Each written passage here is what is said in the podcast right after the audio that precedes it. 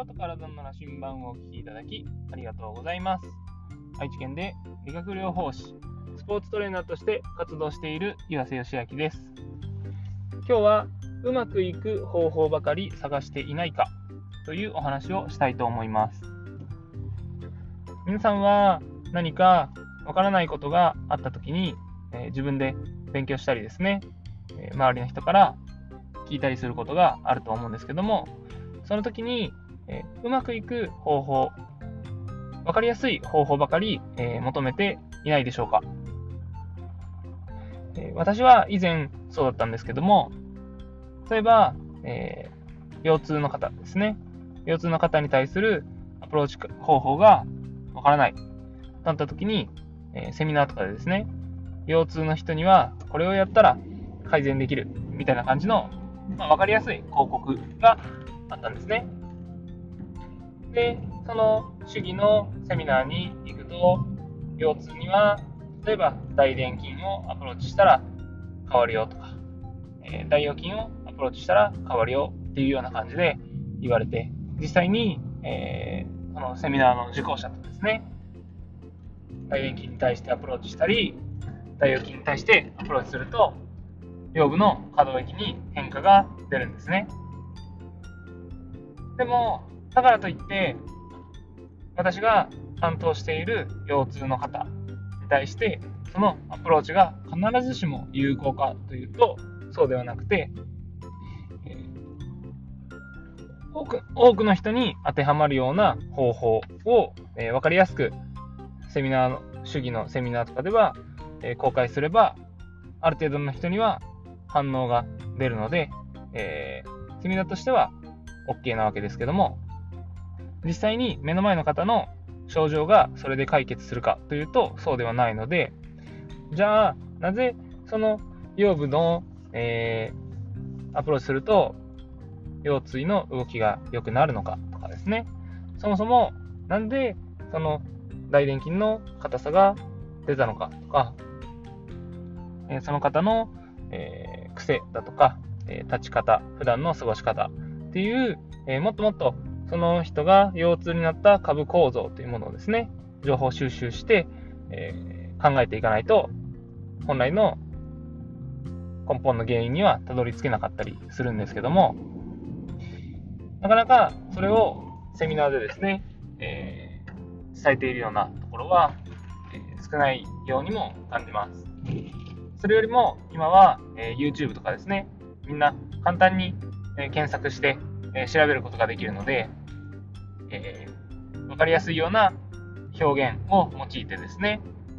この方法をやれば大丈夫みたいな感じの、え広告が多いのかなと思って、で、そこにやっぱり飛びつきやすい方が非常に多いんじゃないかなと思います。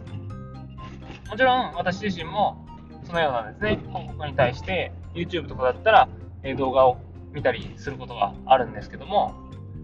その時にやっぱりなんでそれが有効っていうふうにその人たちが言っているのかとかですね、っていう部分は考えるようにしたりしています。で、もちろん、えーそのうまくいく方法ばかりではなく、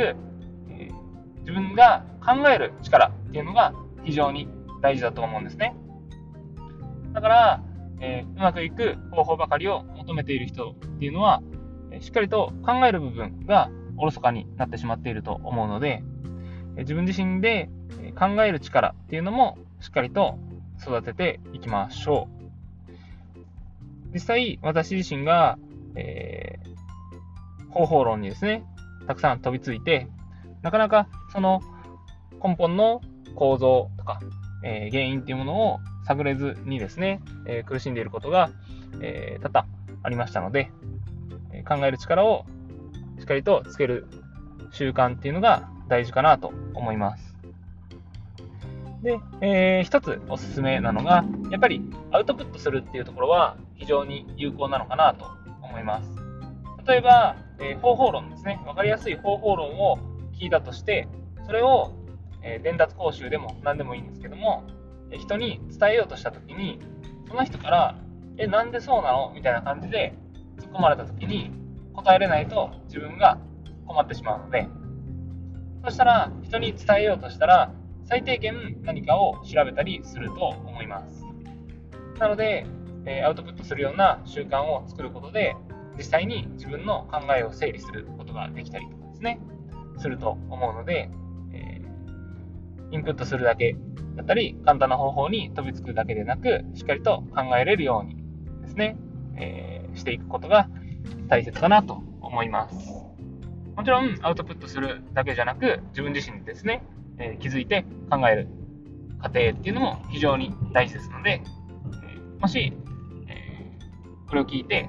自分が方法論ばかりに飛びついているなと思った方はですね、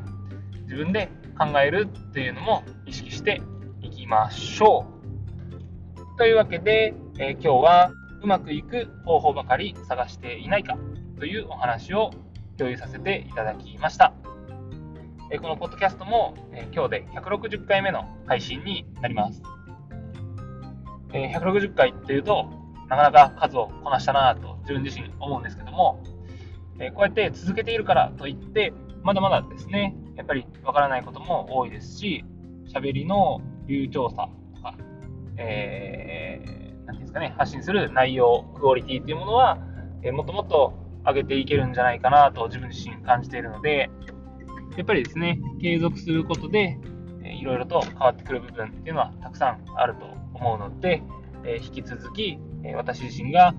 え意識していることだとか気づいたことですね、日々の気づきを配信していきたいと思いますので、えもしですね、え興味がある方は継続して、え、聞いていただけたら嬉しいです。というわけで、え今日は、えー、これで終わりにしたいと思います。ではまた